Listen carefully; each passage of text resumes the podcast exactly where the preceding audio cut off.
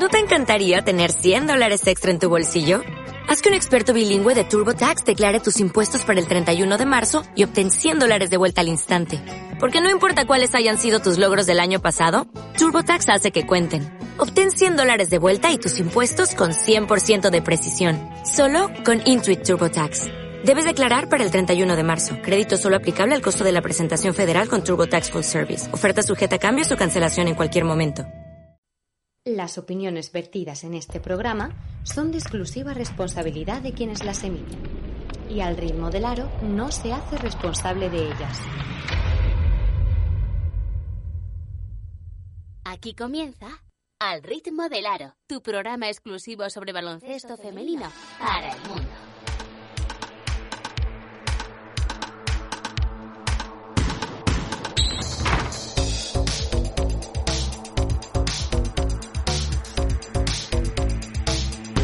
Presenta Juanma Sánchez.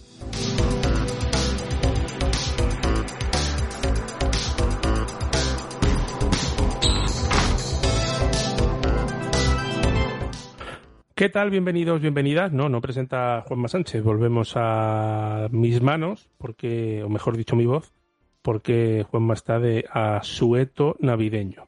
Bueno, último programa del año, el 213. Último programa semanal del año, porque para mañana día 31 tenemos una sorpresita preparada con un repaso de, de, lo que ha sido de lo que han sido los últimos 365 días en el baloncesto femenino nacional eh, e internacional, pero no los 365 días, sino lo más destacable, que si no duraría muchísimo el programa. En fin, eh, dos entrevistas en el día de hoy, bastante interesantes, jugadora y entrenador de Challenge y de Liga Femenina 2, y, y bueno, tenemos calendario de aplazados, tenemos fichajes y tenemos un poco de, de balance de lo que ha sido este año, de si avanzamos o no avanzamos. Los torneos domésticos han sido bastante repartidos entre los tres grandes y veremos, veremos a ver cómo, cómo sigue esta competición, si es que la pandemia nos deja, porque ya estamos teniendo bastantes partidos aplazados y bastante incidencia. Una pausa y empezamos esta edición número 213 de Al ritmo del aro.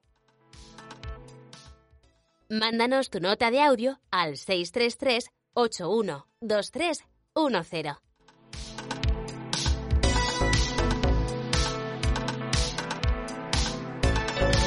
En alritmodelaro.com podrás escucharnos de una manera ágil y sencilla, ver partidos de ligas internacionales, estar al día de todas nuestras publicaciones y ponerte en contacto con nosotros.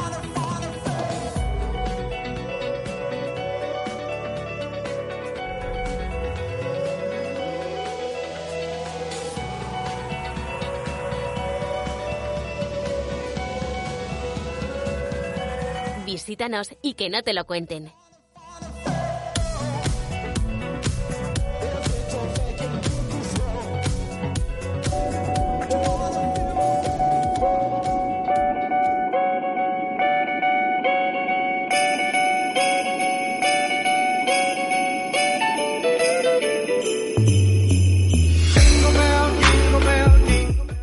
Bueno, pues un poquito de música navideña de fondo. No es que yo sea muy navideño, pero algo hay que decir. Eh, Javi Gallardo, buenas noches. Eh, no tenemos resultados porque hace, bueno, hubo jornada de Liga Femenina, pero me interesa más saber qué está pasando con el COVID, cuántos partidos aplazados tenemos y, cómo va el asunto. Muy buena, pues hombre, si quieres esto lo, podemos tratar luego un poquito más adelante en la en la tertulia, ¿no? El, nuevo protocolo que, que, sacó la FEP, que, que, lo ha cambiado un poco y además han cambiado ahora por parte de Sanidad, que, que cuando eres positivo son 7 días en vez de 10 los que tienes que estar aislado. Pero bueno, eh, eh, nos está afectando un poquito ya a este, a este baloncesto. Veremos Challenge y Liga Femenina 2 cuando vuelvan de este parón de Navidades. Qué miedo me da pero a nivel Liga Femenina Endesa tenemos que en la jornada 13 se aplazó el Araski contra Ferrol, que se ha conocido hoy que se va a jugar el 11 de enero a las 7 de la tarde, un poquito con polémica, porque Araski dice que ellos habían propuesto tres fechas, ninguna era esa, que Ferrol propuso esa y es la que ha aceptado la FED. Bueno, es un comunicado oficial por parte de Araski, lo que yo he reproducido casi literalmente. En esa jornada 13 también se tuvo que aplazar el campus Prometre contra Loitec Guernica por, positivos en, en Guernica. Recordamos que el de Araski Ferrol eh, Ferrol ya estaba eh, para jugar el, partido, ya había viajado y se conocieron los positivos de, de, Araski, por lo que se tuvo que aplazar. En la jornada 14, continuando con esos positivos de, de Loite tampoco jugó su partido contra, contra Leganés. Y para la jornada 15, que es esta que, que se debe disputar ahora el día 4, tenemos ya aplazados oficialmente el Leganés contra Movistar Estudiantes por los cuatro o cinco positivos que hay en el que en ese partido será el conjunto local cuando se dispute y también el Cadillac-Seu contra Guernica. En este caso, el partido de Guernica ya estarían bien las, jugadoras del equipo vasco, pero eh, se va a disputar en esa misma fecha el partido de vuelta de la eliminatoria de Eurocup en Turquía. Por lo tanto, han tenido que aplazar para que Guernica pueda jugar ese partido antes de que comience la siguiente eliminatoria. No, no, ha habido, no ha habido manera de cuadrarlo de otra manera, igual que se ha tenido que mover el de la jornada 17, en este caso no es por COVID, de entre Perfumerías Avenida e IDK, porque Perfumerías Avenida recuperará en esa fecha el partido contra Venecia, que sí que se tuvo que aplazar en Euroliga por COVID en el equipo italiano, y entonces ese partido de la jornada 17, que era el 15 y 16 de enero, se disputará finalmente el 9 de marzo a las 6 de la tarde. Y luego, bueno, en Challenge tenemos aplazado de la jornada 16 el Celta Paterna, que se disputará el 18 de enero a las 8 y cuarto, y en Liga Femenina 2, en la jornada 10, el Adareva Ibaizábal, que fue por positivos en, en Adareva, que se va a jugar el 16 de enero a las 11 de la mañana. Y ojo cuidado, aprovechando que Ibaizábal va a jugar contra, contra Majetías, pero es que juegan en Lanzarote el día 15 a las 6 de la tarde y el 16 a las 11 de la mañana están jugando en Tenerife. Pero bueno, eh, para ahorrarse un viaje a Canarias. Y el último que tenemos aplazado de momento es de la jornada 12, también en Liga Femenina 2, el San Josep contra Claret, que como ya hemos dicho en nuestro programa Premium en, su momento, por positivo en San Josep. Así que de momento este es entre comillas el menú de aplazados, pero me temo que de aquí a una semanita tendremos unos cuantos más, por desgracia. Yo me he perdido ya, me he perdido. Próximas citas, Arturo. Liga Femenina 2 y Challenge están más lejos porque no hay este fin de semana, creo. Pero eh, este fin de semana no, la semana que viene. Pero cuéntame, ¿qué, tenemos en lo, qué partidos tenemos en los próximos días?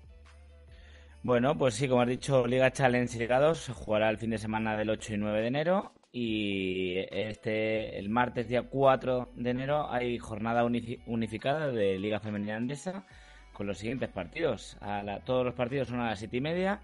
En, juegan en Vitoria Cuchabán Alaski contra Valencia, Spar Girona contra Durán Maquinaria Ensino, en Buenos Pajaril Benvibre, Baxi Ferrol, en Logroño Campos Promete contra Casa de Monzaragoza, ya los, los, que ha dicho Javi y el Leganés Estudiantes y Cadilaseo contra lo Interguernica son aplazados. Y quedan por dos últimos partidos, eh, seis y media en horario canario, siete y media horario peninsular, Spar Gran digo Spar Gran Canaria contra Perfumerías Avenida y Clarinos Tenerife contra IDK Euskotren.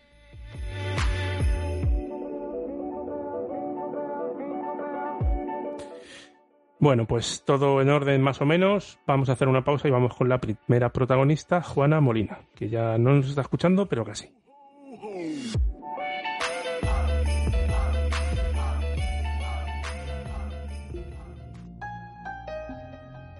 Al ritmo del aro es un proyecto que se financia gracias a las aportaciones de sus oyentes.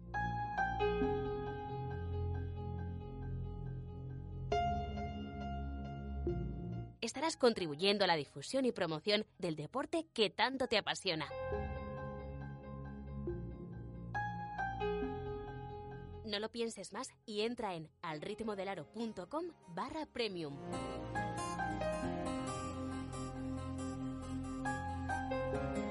desde un euro con 50 al mes. 19 horas y 15 minutos.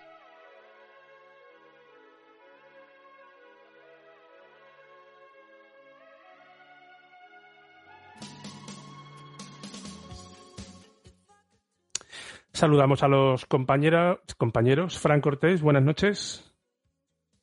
Buenas noches. ¿Cómo está la pandemia por allí? Pues yo creo que como, como en todas partes, ¿no? Al final, pues bueno, dan datos de incidencia que, que con suerte serán un tercio de los reales, ¿no? En fin, eh, JV Alicante, ¿cómo estás? Muy buenas. Pues nada, aquí sin pandemia cerca, ¿ves? Eso es lo, más positivo que creo que puedo decir yo y podemos decir casi todos. Bien, bien. ¿Qué tal Lucentum? muy mal. Muy mal ayer, muy mal ayer. Bueno. Sobre todo en, la parcela defensiva, que sabes que a los entrenadores es, es, lo que más nos preocupa generalmente.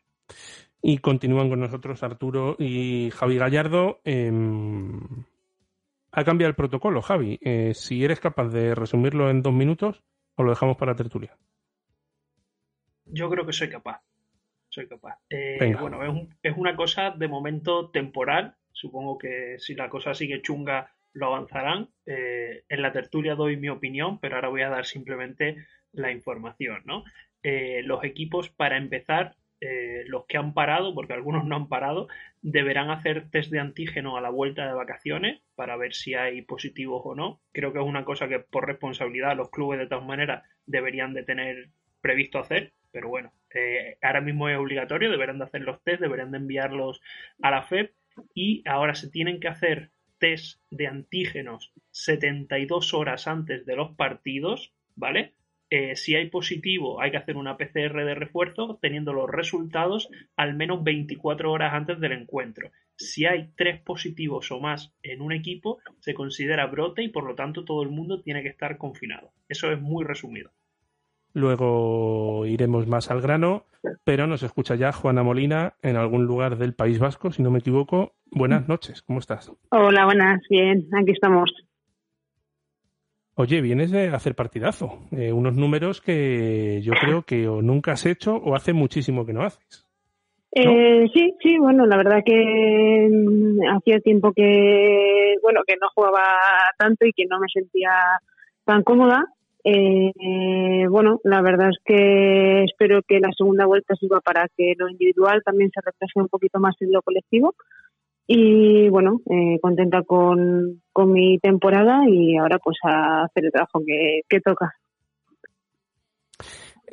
¿Clasificatoriamente crees que merecéis un par de victorias más que habéis merecido pero no habéis tenido? Eh, la verdad que, bueno, con la incertidumbre esta de la nueva creación de la Liga Challenge, que se tenía un poquito de dudas de cómo iba a ser, eh, se está demostrando que, el nivel ha, subido, que todos los equipos pueden competir, que también hay clubes y equipos que han apostado fuerte por bueno por intentar luchar una plaza en Liga Femenina. Eh, desde mi equipo, desde Iraurgi, somos bueno un club humilde que se ha reforzado con tres cuatro fichajes y las demás son gente de la casa que lleva muchos años en, en esto, pero no dejan de ser de la casa. Entonces, bueno, eh, hemos luchado partidos que, bueno, llegando a prórroga, perdiendo de 2-3, uno incluso, que estoy segura que si hubiera caído alguno de nuestro lado, la dinámica hubiera sido totalmente distinta. Eh, espero que esa suerte pueda acompañarnos en, en, la segunda vuelta, incluso que no tengamos que, que depender de esa suerte.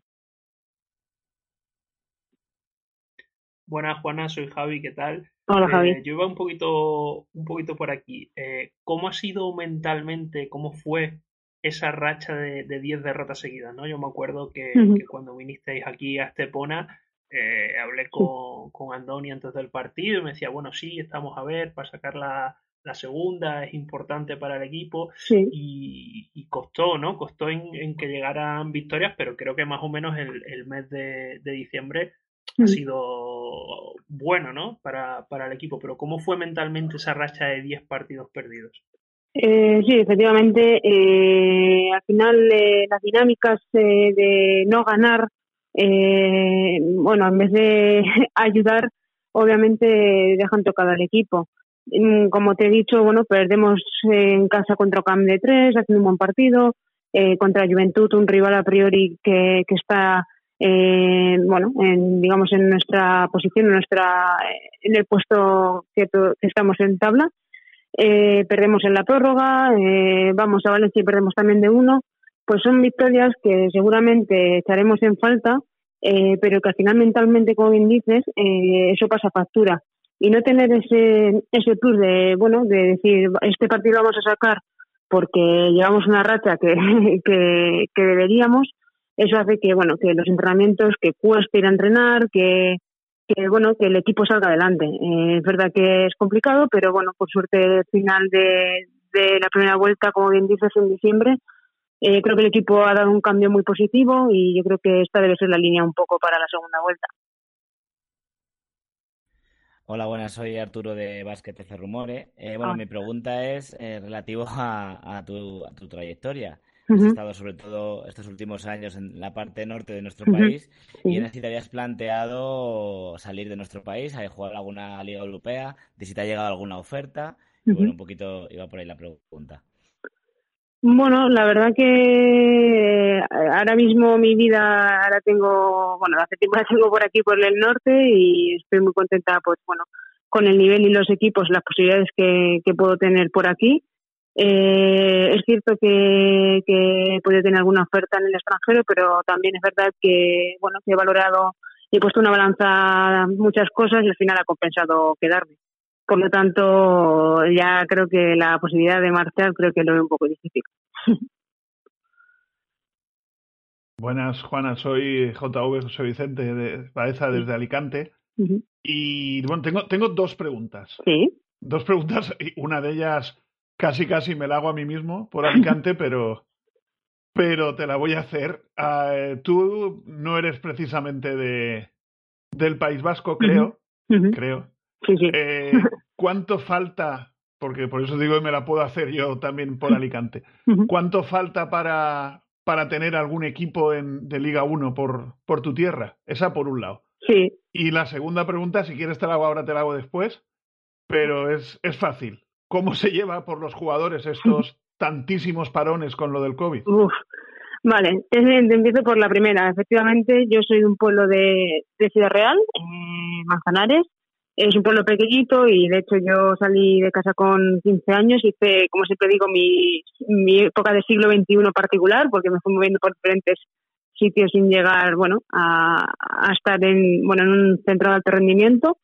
Eh, no sé, eh, yo creo que la base son las niñas, los niños, las canteras, trabajar bien desde abajo, eh, porque al final empiezas como un hobby, como hacer cualquier tipo de deporte, y al final tener una base, una buena cantera hace que, que salga, bueno, equipos eh, adelante y que ese equipo pueda llegar algún día a la Liga Femenina y que sea el reflejo para, para esas niñas, creo que es súper importante. Yo jugué en Guadalajara, que que teníamos equipo en Liga Femenina 2 en aquel, en aquel entonces muy, muy buen equipo.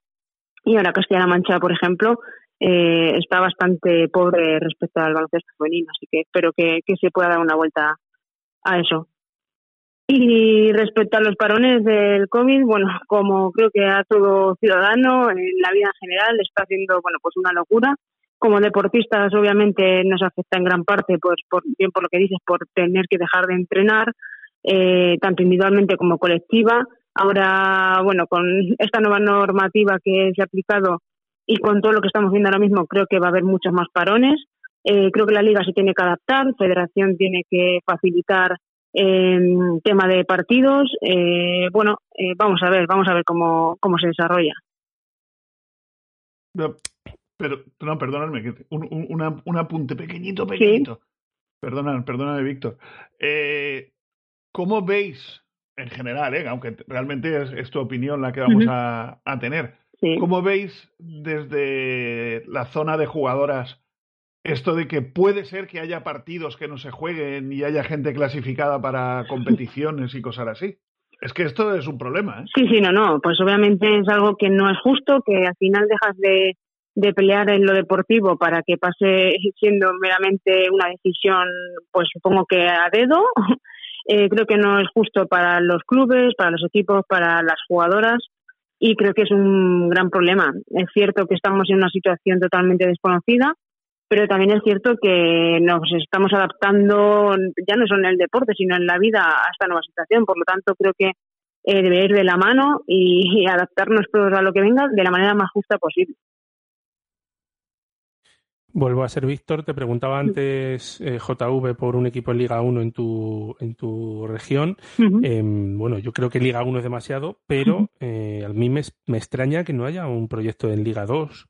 Eh, porque en chicos sí que hay baloncesto en EVA o en Plata con, con Villarrobledo, con Almansa.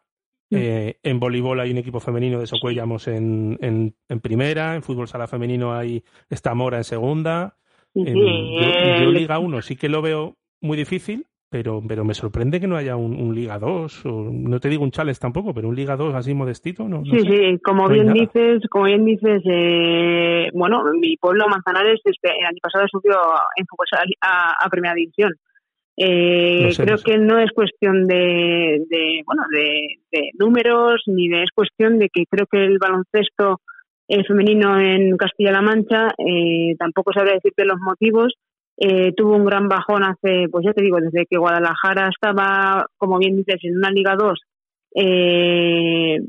creo que mm, fue un palo gordo, que no hay un equipo referente, que quizás no se está haciendo todo, no se está invirtiendo por, por bueno, por lo que dices tú, que salga un equipo en, en, primera división o en lo que dices, una segunda división, una Liga Femenina 2 que pueda ser proyecto de, de más. No sé, creo que, hay que empezar a mirar el porqué, porque además, bueno, Castilla-La es una región muy extensa, muy grande, que creo que un equipo de esas características eh, sería un bombazo. Pues Juana, no te robo más tiempo. Muchísimas gracias por haberte pasado por aquí. Un Javi, Javi, hace dos meses o así estuvimos con Lizarazu en, en Twitch y nos hizo volver para hablar de Juana, ¿no? ¿Te, acuerdas o no? Qué fatal. Me, me, acuerdo que, que además ese eso hablamos justo antes de que vinieran a jugar en Estepona. y, esta vez casi, casi, casi cuadras con que sea cuando Estepona va para allá. Vamos, eh, parece que, que, ni hecho aposta. Casi, casi, pero esta vez no. Una línea La cuadratura del círculo. Eh, Juana, feliz año nuevo. Igualmente a todos. Con tus seres queridos dentro de lo que se pueda. y muchas gracias por haberte pasado por aquí. Venga, mucho ánimo, mucho baloncesto y mucha suerte este año, ¿vale? Un beso a todos. Gracias. Venga, adiós, adiós.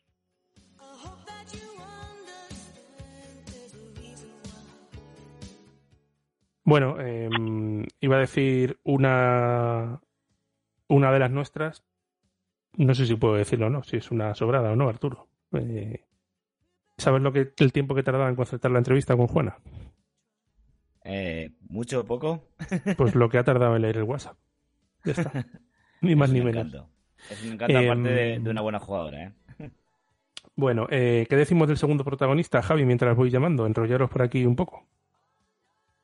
Bueno, yo primero voy a cerrar la parte de Juana. Eh, creo que igual se va a cansar de mí, no sé si voy a ser capaz, porque le prometí a hincha por privado que intentaría ir al partido ese que va a jugar Estepona dentro de 15 días allí. Y, bueno, hemos tenido hoy aquí y tengo que decir que en breve saldrá una entrevista en la tele de su pueblo también, que, en un programa deportivo en el que me han liado a mí también para alguna cosilla. Creo que en, estos 15 días se, se, va a cansar un poco de mí, pero bueno, y, ahora vamos a tener mi, liga favorita, vamos a, Liga Femenina 2, en este caso vamos a hablar de, de la Sisa Laurín de la Torre con, Iván Urov, su, su entrenador, que, bueno, yo quiero que nos cuente un poquito eh, el proyecto, quien, quien es oyente premium sabe que yo hablo de, todos los equipos, pero bueno, a Laurín al final es, es el que tengo junto con Unicaja en mi provincia y, tampoco escondo que, yo les tengo un poquito de cariñito y que, a mí me han tratado muy bien en el club cada vez que me ha hecho falta algo cuando fue la fase de ascenso y, yo quiero que, él nos cuente, ¿no? Porque él al final es eh, exjugador, ahora es entrenador en femenino, ha estado muchos años entrenando masculino y, creo que este Así Salaurín de la Torre es un proyecto diferente que quizás la gente solamente ve en la tabla que, están ahí abajo, que, han ganado un partido, pero que no es, mm, o sea, que, sabemos que en Liga Femenina 2 hay equipos con buen presupuesto, hay equipos con jugadoras que, cobran un buen sueldo y luego hay proyectos como este Asisa Laurín de la Torre que, se puede decir que, la plantilla se ha formado eh, con las que se han querido subir a este barco de, de probar la Liga Femenina 2 y que bueno, que, poquito a poco van, van creciendo. Bueno, eh, de momento Iván me cuelga, no sé si estará conduciendo algo. Em, hablabas antes de Unicaja, no, no quiero hablar de Unicaja, que me enfado. Em, bueno, chicos, eh, Juana totalmente recuperada de sus lesiones, creo que era una apuesta segura y necesaria de Iraurgi. Y bueno, ¿cómo estáis viendo esta, esta primera vuelta de Challenge, Fran? Em, Paterna que, Javi, te estamos escuchando teclear y no mola. Em, decía Fran que Paterna em, no está pudiendo contar con todas las canteranas de Valencia Basket siempre. O, yo he visto partidos donde Contel no estaba y alguna más faltaba, ¿no? Em, ¿cómo, ves la primera, la primera vuelta de, de las de Paterna? Bueno, es que es lo que tiene, ¿no? Que Valencia Basket ha tenido bajas y entonces pues no pueden jugar eh, en los dos sitios, ¿no? Hay veces que, ha habido jugadoras que sí que lo han llegado a hacer, ¿no? Han llegado a jugar incluso 5 de la tarde en Paterna y a las 8 con Valencia Basket, pero no es lo normal, ¿no? Entonces son jugadoras que tampoco entrenan demasiado, ¿no? Con, con, el, con Paterna, porque, tienen, porque sí que entrenan prácticamente casi todos los entrenamientos, jugadoras como Conte los hacen con Valencia, pero, bueno, al final eh, el objetivo es que las jugadoras vayan creciendo, que, vayan evolucionando y, con siete victorias, ocho derrotas, pues ahora mismo Paterna no tiene, no tiene mucha presión, ¿no? Y bueno, pues eh, eh, hay muchas jugadoras jóvenes que están por ahí, pues no solo con o Paula García, que ya, ya son seniors, sino pues apuestas del futuro como Noah Noah Yu, como, como Kalenich y, bueno, pues eh, Elba Garfella también, que, han debutado con el primer equipo de Valencia Basket y, eso pues eh, se está cumpliendo, digamos, de alguna manera el, el objetivo del club y tener ahí eh, Valencia Basket abierta pues una, una ventana donde dar oportunidades a, a jóvenes de la cantera que hay muchas y buenas por ahí detrás como bueno pues como como Aguafam, que ya siendo cadete ya está jugando minutos también con el Liga 1 y haciéndolo bien en algunos partidos. Bueno, di Arturo. la pregunta era, relativa a Aguafam. ¿Solo juega en el primer equipo y en cadete? ¿No, no alterna con Paterna? No alterna con Paterna y no juega con el cadete. Está jugando en el, en el equipo B en Primera Nacional, en Senior. Gracias, no lo sabía, no sabía. Bueno, em, última pregunta antes de intentar una tercera intentona con Iván. Si no, vamos a tertulia y ya hablamos luego con él. Eh, tenemos que hablar de Canarias, eh, tanto de Tenerife como de Islas Canarias. Primero vamos a hablar del conjunto de Mingo Díaz. Em, anuncia en un comunicado de prensa que Mongomo se ha ido, que Herman también, y no hablan absolutamente nada de fichajes. Eh, si no fichan absolutamente nada, yo digo hoy, a 30 de diciembre de 2021, que Spar Gran Canaria es el primer equipo defendido. Sí, sí, yo, estoy de acuerdo contigo. O sea, yo eh, estuve viendo el partido contra, contra IDK y, es que no, o sea, no llegan. Con, con las jugadoras que tienen, están jugando casi todo el partido, el quinto titular, y, no llegan a, al final del partido y entonces los equipos casi por abrasión al final llegan. Yo no sé al final ganan. Entonces yo no sé si, si se han planteado si es que no hay dinero o que empiecen a ahorrar para el año que viene porque si no no yo no me lo explico. Alguien más yo voy a darle otra vuelta. A ver quién es el que pesca a Sika Cone porque obviamente este año eh, para Gran Canaria hizo una apuesta, por lo que yo sé, económica para que Sika Kone continuara en el equipo. Obviamente, si desciende, Sika Kone no va a jugar Challenge. Y, y aunque no lo haga, eh, no sé si Sika Kone va a querer jugar otro, otra temporada en un equipo de, de, la parte de abajo, que este año le has podido vender, de que ibas a tener la Eurocup, aunque fuera la previa, que luego no la jugó y tal, pero eh, Kone es un pedazo de jugadora, es MVP, va a ser, vamos, para mí es la, la MVP de, de, esta liga, ¿no? Entonces, eh, yo esa es otra lectura. Y, hombre, por lo menos, entre comillas, eh, han dicho que que Harman y, y, Mongomo, que ya lo sabía de, de, hace unos días, no van a seguir. Pero creo que en el caso de Megdak no se llegó a decir nada.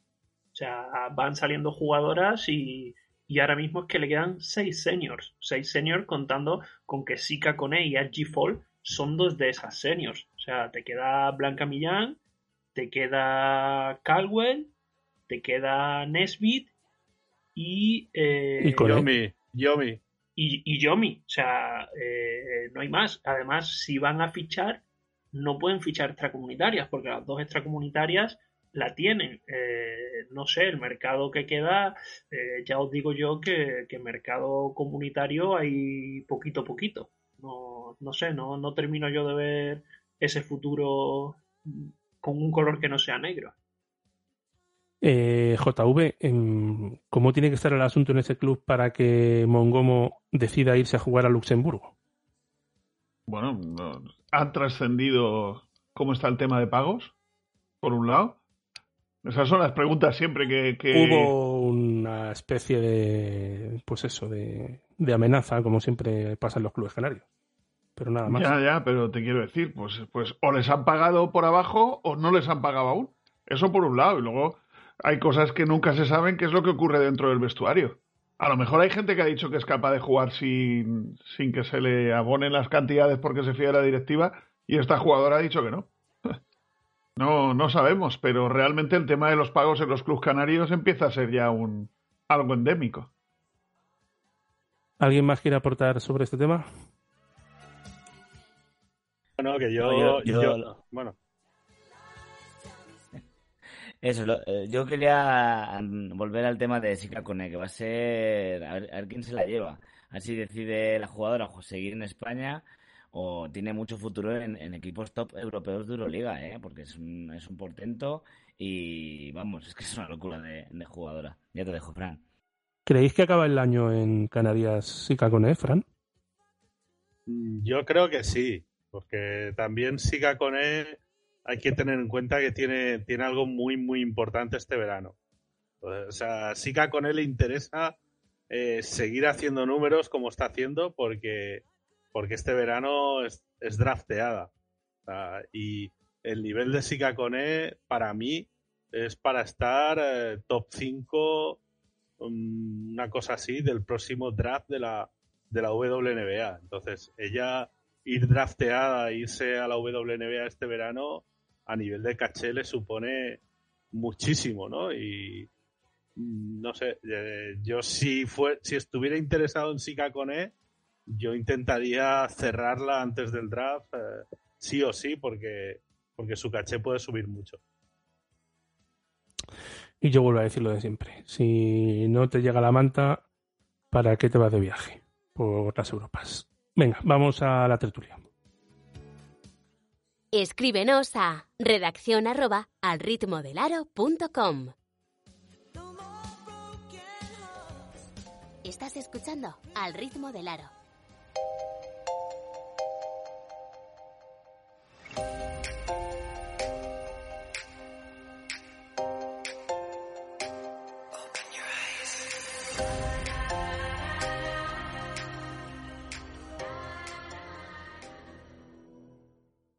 La tertulia.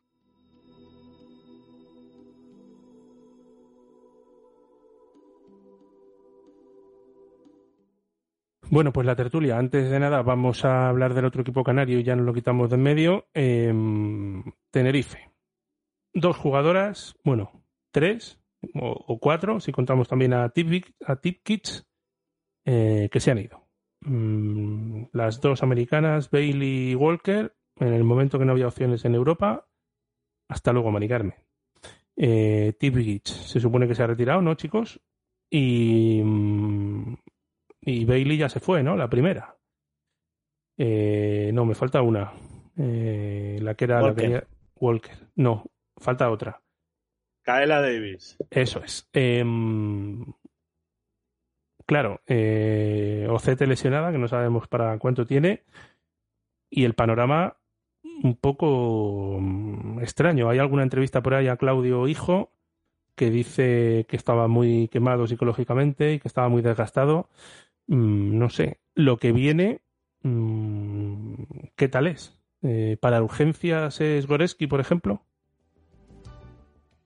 Bueno, eh, Gorecki es una jugadora con calidad, pero, pero que bueno, en, en Zaragoza no acabo de cuajar, ¿no? Eh, como, como si lo había hecho en la universidad. Playson sí que, sí que me parece una jugadora de plenas garantías y una, una 5 top para esta liga. Pero bueno, para mí el problema de Tenerife es el siguiente, ¿no? Voy a hacer un, un jueguecito a ver quién se aproxima más, que lo tengo aquí.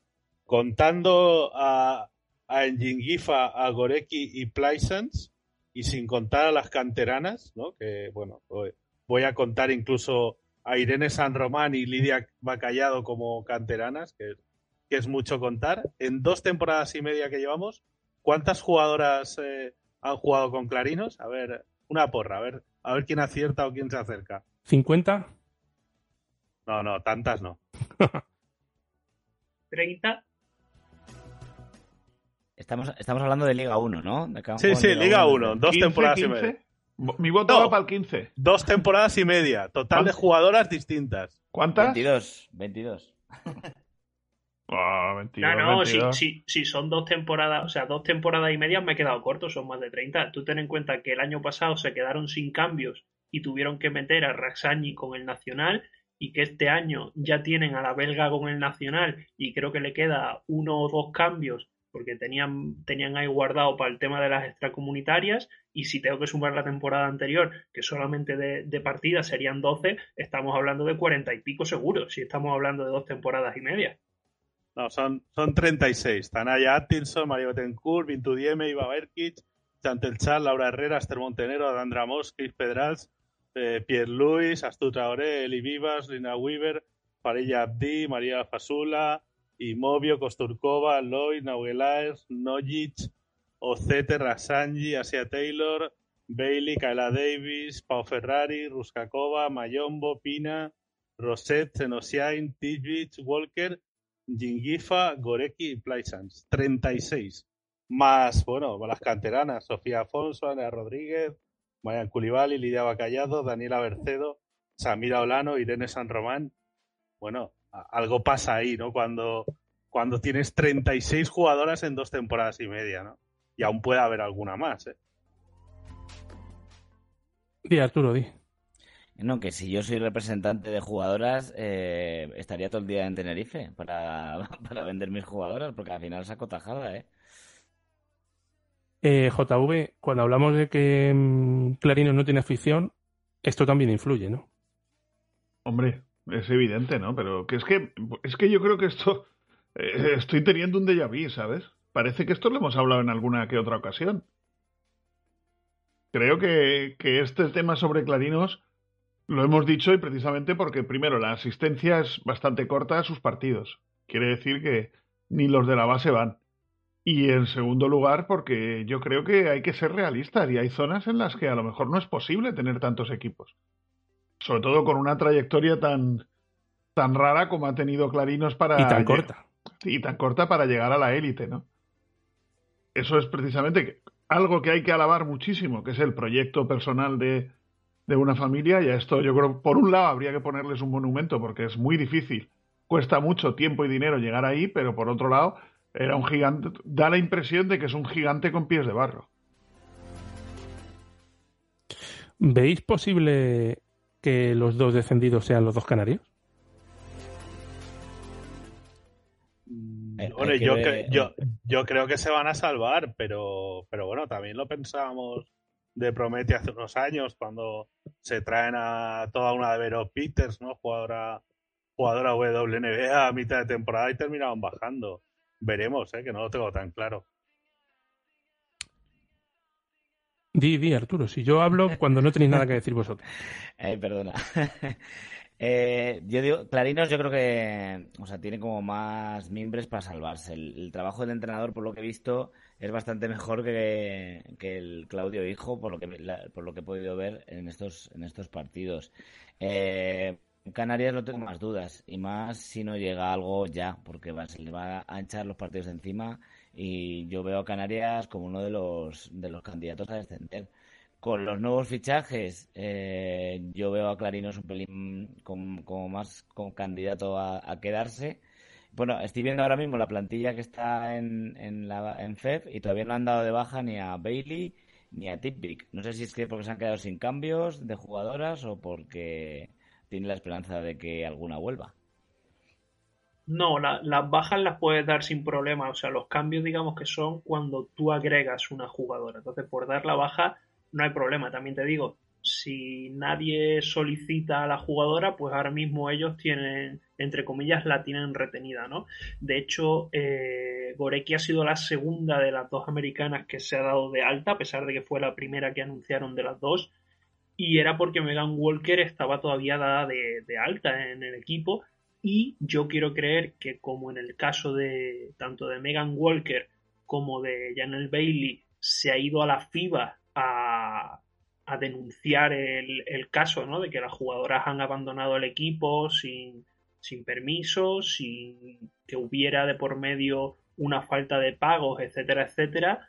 Eh, yo pensaba que, el tema de Megan Walker eh, iba a aguantar ahí dada de alta porque igual por temas legales había algo, ¿no? Pero bueno, al final han, han dado de alta a Goreki. Pero digo, no, no hay problema para dar de baja con el número de cambios siempre que el equipo tenga al menos 8 jugadoras dadas de alta y dentro de esas 8 jugadoras dadas de alta se estén cumpliendo los cupos, no, por dar de baja no, entre comillas, no te cobran. O sea, lo que, lo que te cuesta son las, las altas que sí que tienen, tienen un límite. De hecho, hemos visto incluso veces que finalizada la competición se dan bajas porque oficialmente eh, hasta final de junio, me parece que eso, hasta final de mayo, eh, tú estás dada de alta con, el equipo, pero por ejemplo las jugadoras de Liga Femenina 2 que el año pasado se fueron a Nacional, si os metéis en su ficha, aparecen con fecha de baja porque para irse a Nacional las tenían que liberar, digamos, y todavía no se había llegado a la fecha límite que se hace eso sí o sí. Entonces esas bajas sí, sí aparecen. Entonces por dar bajas no, no hay problema ninguno. Claro, el comunicado de prensa de cuando hablan de, la espantada, porque lo vamos a llamar así, em, dicen que estaban al corriente de pago. A mí mis fuentes me dicen que al corriente de pago estaban, pero que habían tenido retrasos.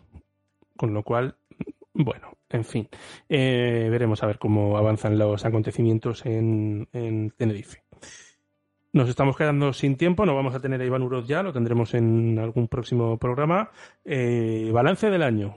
Em, hemos tenido los títulos domésticos repartidos, si yo no me equivoco. Eh, la Copa para Girona, la Liga para mm, Avenida y la Supercopa para Valencia.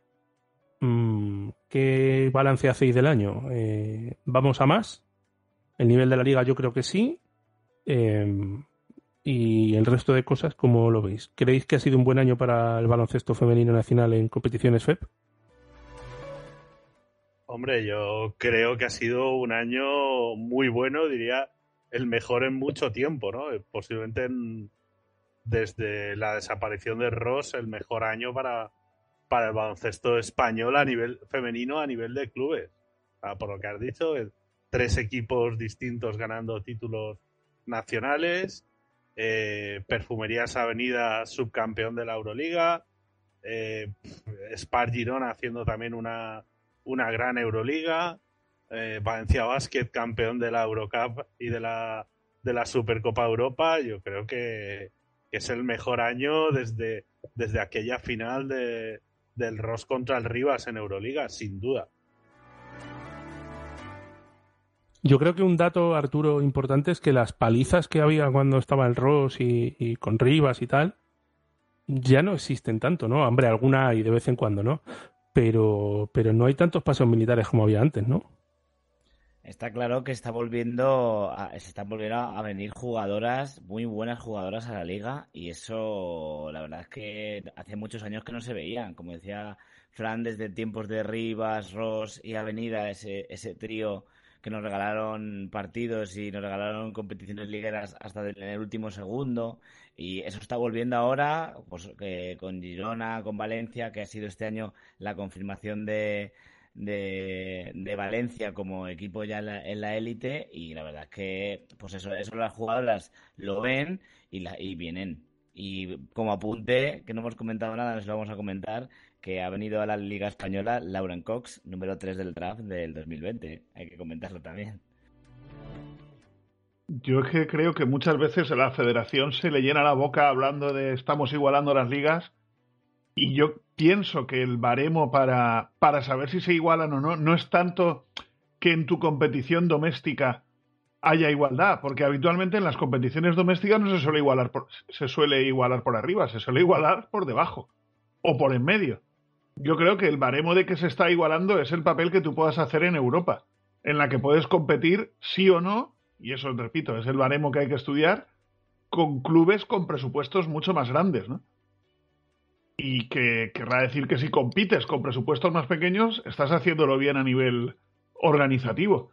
Independientemente de lo que podamos hablar de, de jugadoras de categorías inferiores a nivel europeo en campeonatos o cosas por el estilo. Y yo creo que se rehablará mucho de evolución del baloncesto femenino y apuntarme, ¿eh? que no es 28 de diciembre, pero creo que se hablará mucho de baloncesto femenino en cuanto tengamos la primera jugadora española bien drafteada en, en la Woman NBA. Yo creo que ahí ahí es donde vamos a poder hablar de éxito y tal. Por cierto que yo apuesto por una de casa, ¿eh, Fran? Tú, no sabrás, pero sabrás de quién hablo, pero yo apuesto por una de casa. Sí, una alicantina, ¿no? Bueno, una de Santa Pola, sí. Exacto. En fin, em, la creación de Liga Challenge, entonces todo el mundo está contentísimo, vosotros también la dais como un acierto, ¿no? Hombre, yo creo que era, por un lado, necesario para que haya un mejor nivel en todos los partidos, pero por otro lado, no vamos a negarlo. La Liga Femenina 2, mucho que sea muy querida por mí, este año es otro rollo. O sea, eh, no te digo que es una nacional, hay buenos equipos, pero yo creo que lo más o menos quien me escucha en el premium eh, lo, puede, puede sacar sus propias conclusiones, ¿no?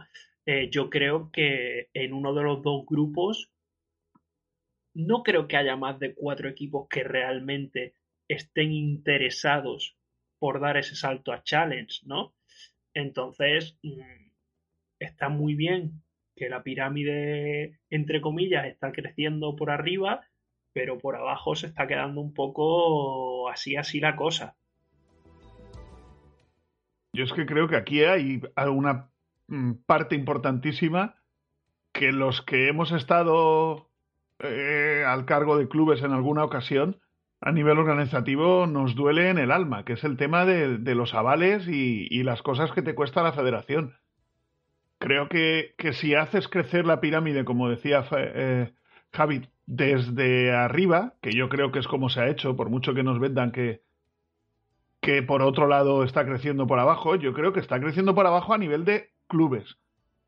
Eso sí, porque llevas el baloncesto de élite o semi-élite a, a, más zonas. Y como precisamente le preguntábamos a, a nuestra invitada, pues también sigue faltando en algunos sitios. Pero yo creo que es esa, esa labor de promoción la que tiene que hacer eh, el organizador, el que quiere vender el producto, y, esto os lo, he repetido tantísimas veces, pues que si quieres vender tu producto tienes que llevárselo a la gente. Entonces, eh, como, como Víctor le preguntaba a Juana, pues no, no ya tanto es un proyecto de Liga 1 en zonas como Castilla-La Mancha, es que es un proyecto de Liga 2. Y, y ahí es donde tiene que, que la federación seguir trabajando. ¿Lo están haciendo bien? Pues mira, ¿qué te voy a decir? Sí. Pero no se pueden dormir en los laureles y la labor de promoción del baloncesto tiene que seguir. Y es una labor de día a día y de muchas horas. No se puede pensar que porque ahora, ay, qué bien, tenemos una liga femenina challenge, oh, qué maravilla. No, no, es que esto tiene que seguir así, vuelvo a decir. Ya no es un tema de, de igualar que no haya tantas palizas en las competiciones domésticas, es que tienes que empezar a, a tener equipos en la zona alta, ¿no? En la zona alta europea. Ahí voy. Y desde luego esto es labor de los clubes, pero también de, de, del organizador que tiene que pensar en avales, pensar en arbitrajes, dar facilidades. Yo creo que eso es, eso es básico, ¿no? Yo creo que, que, la Liga Challenge, a principio tenía mis dudas, ¿eh? pero creo que ha sido un acierto. Yo creo que ha, creado un nivel intermedio entre unos equipos que todavía no eran profesionales, que había muchos equipos, eh, o sea que el funcionamiento no era muy profesional, eh, a, la primera división. Y creo que ese paso intermedio creo que va a hacer que los equipos que asciendan puedan competir mejor en, Liga Femenina Andesa. Sí, pero vuelvo a insistir, perdonar que me he metido en salto de ahí a la división anterior o a la división de por arriba es increíble. Pero es que el salto a la división máxima no es que sea increíble, es que algunos se lo, se lo plantean si se les toca la lotería. Porque estamos hablando de, de un tema de, de, un desequilibrio económico increíble entre tantísimas, como decir, ¿no? Que se podría considerar quizá una nacional con algo más de nivel. Y si piensas un poco más arriba, desde luego se te escapan. Pues JV, yo, a ver qué piensan los demás, pero yo, tal y como está el panorama, veo mucho más difícil ahora económicamente el salto de Liga 2 a Challenge que de Challenge a Liga 1. Sí, yo creo, a ver, yo creo que hay equipos en, Challenge que pueden tener presupuestos similares o incluso superiores a alguno de por abajo de, Liga Femenina Andesa. También es verdad que creo que hay alguno en, en Liga 2 que al menos a nivel digamos, plantilla. Claro, luego ya te tienes que meter en temas de desplazamientos, etcétera, etcétera, ¿no? Que a nivel plantilla eh, puede hacer frente a, a, los costes que pueda tener la plantilla de Alcáceres, Miralvalle o Mataró. Estoy diciendo mm, tres nombres de, equipos que están en la parte baja de. ¿Arsil, por ejemplo, podría sacar un proyecto serio en, en Challenge? Yo creo que no. Eh, Arsil da para un programa entero hablando de ellas. sinceramente. Arsil creo que es un equipo que tiene músculo económico, pero eh, le falta otro crecimiento que hace, que creo que es necesario para estar en Challenge, ¿no? Eh, para dar ese pasito hacia la profesionalización. Y de hecho el año pasado estuvimos a punto de tener a, su entrenadora para, entrevistarla, creo que era en un programa de, Liga 2, no me acuerdo si era un, un Liga 2 o un semanal, y me hubiera gustado y, da para comer aparte. Entonces, eh, creo que económicamente Arsil podría encontrar cómo hacerlo, pero eh, para competir bien en Challenge hacen falta cosas que Arsil no tiene. Esa es mi opinión. Es que en el grupo A dices, bueno, Unicaja con sus fichas falsas y todo, Unicaja por la estructura que tiene y tal puede salir en Challenge Almería, mm, bueno, depende de lo que diga la Diputación y tal. Eh, Melilla, pues sí, podría. Eh, ahí se me ocurre alguno, pero es que en el grupo B, eh, Siglo no puede, Vila de Cans no lo veo, Yates no lo veo, Casa, Stadium nada porque es un filial, y es que no hay más. O sea, mm, Castelló, Castelló podría pues con mucho esfuerzo seguramente podría, y, mirándolo todo hasta el céntimo, y llamando a muchas puertas, y... pero de los que están en, en, en fase, yo no veo proyectos, no sé, para llenar dos plazas. Perdóname, Víctor, yo lanzaría un tema que desde luego tiene que ver con lo que estáis diciendo. Hace meses, por no decir más tiempo, pero hace meses, hablábamos del apoyo de los clubes ACB al baloncesto femenino. Se nos llenaba la boca con, con Valencia Basket, con tal, con el Juventud.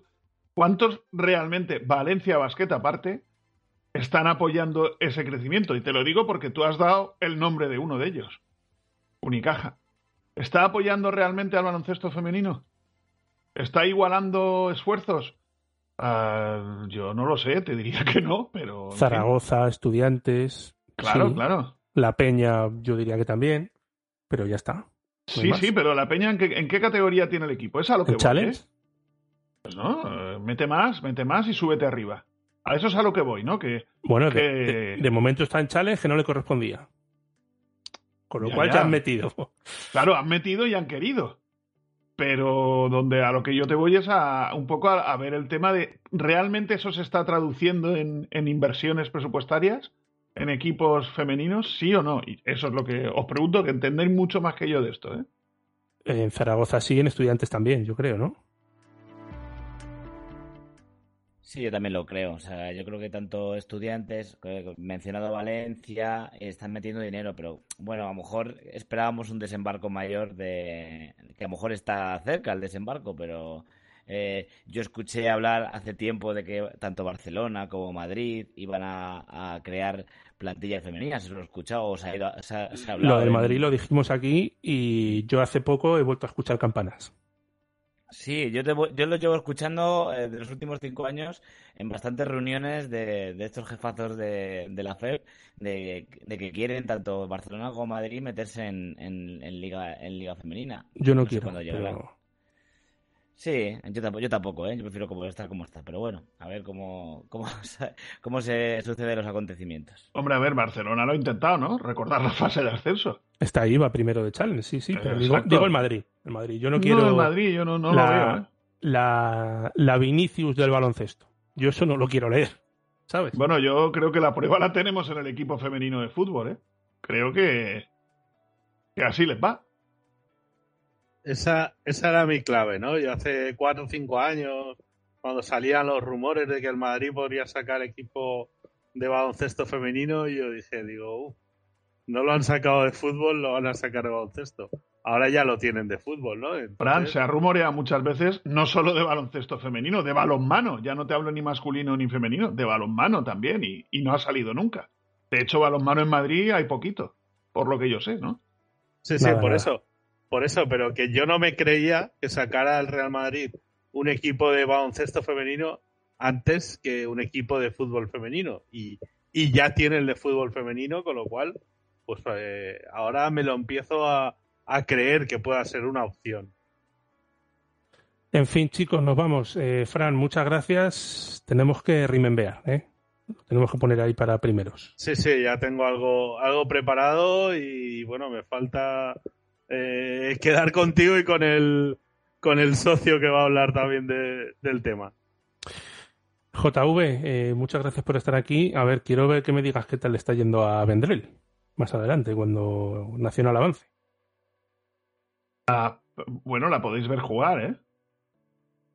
¿Sí? ¿Hay sí, sí, sí, sí, sí, sí, Los partidos de del HLA Alicante de, de Nacional se transmiten o se quedan al menos en YouTube, se transmiten en directo los, los, locales y se quedan en YouTube, pero es que podéis ver también al Alfaz, que yo creo que es otro club que también está metiendo dinero, esto Fran también, también lo sabe porque es de aquí de la comunidad valenciana y, y también se puede ver a ese equipo, ¿eh? se está metiendo en dos clubes, sobre todo Alfaz, está metiendo mucho dinero para intentar llegar a, como mínimo, a la categoría por encima de la nacional. En fin, bueno, pues estaremos atentos y ya tengo con José María Redondo para hablar de eso precisamente a primeros de, de año. Arturo, eh, nos leemos. Dame alguna ¿Cómo? sorpresa. O Congo, te, te, pregunto de manera el feeling que tienes. Eh, ¿O Congo va a seguir en, en Leganés? A mí me gustaría que siguiera, pero los rumores dicen que, no, va a seguir. Pero vamos, a mí me encantaría que siguiera porque me parece uno de, una de las claves de, este Leganés. Pero lo que me llega es que puede ser que, abandone el barco madrileño. Y como último apunte, y bonitas palabras para finalizar el año, eh, daros las gracias porque da gusto hablar con gente que, sabe baloncesto femenino y, me lo paso muy bien en estos, en estos programas y me lo quiero seguir pasando bien el próximo año. ¿eh? Gracias a ti por haberte subido a este barco y hacer las tertulias más amenas. Eh, y Javi, eh, nada, te dejo ahí con las cuentas de los aplazados y, con las cuentas de a ver cuántos equipos delegados podrían subir a Challenge. Gracias. Bueno, no, nos escuchamos ya el año que viene decir que me acaba de escribir Iván Urot que estaba con el móvil haciendo viendo partidos de su próximo rival y tenía puesto que se rechazaran las llamadas automáticamente, que se había olvidado que habíamos quedado con él, pero bueno, hablaremos otro día. Sí, me ha llamado cuatro veces mientras estábamos cerrando aquí el programa. Ya lo dejamos para la próxima. Nos vamos, cambiamos de música y cerramos.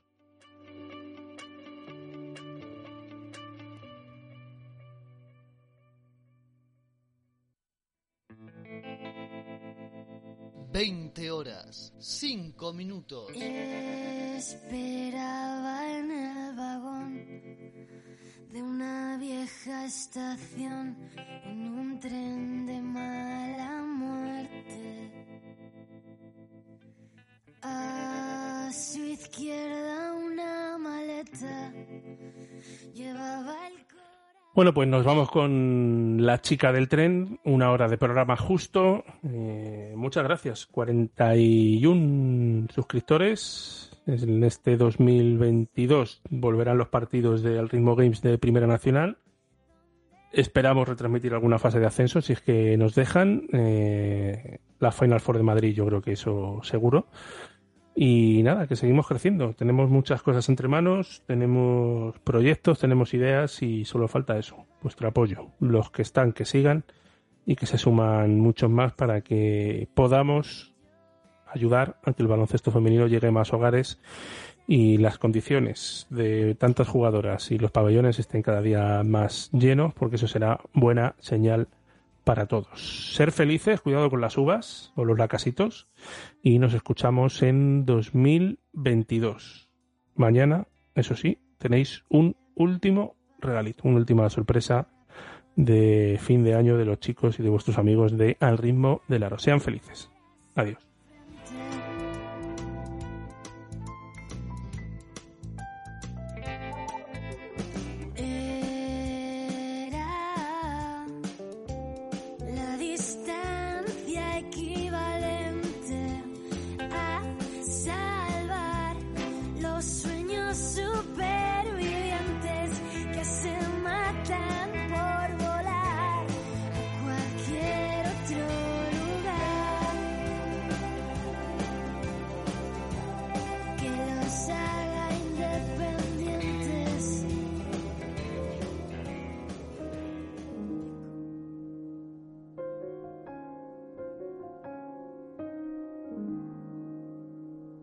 La vida puede ser maravillosa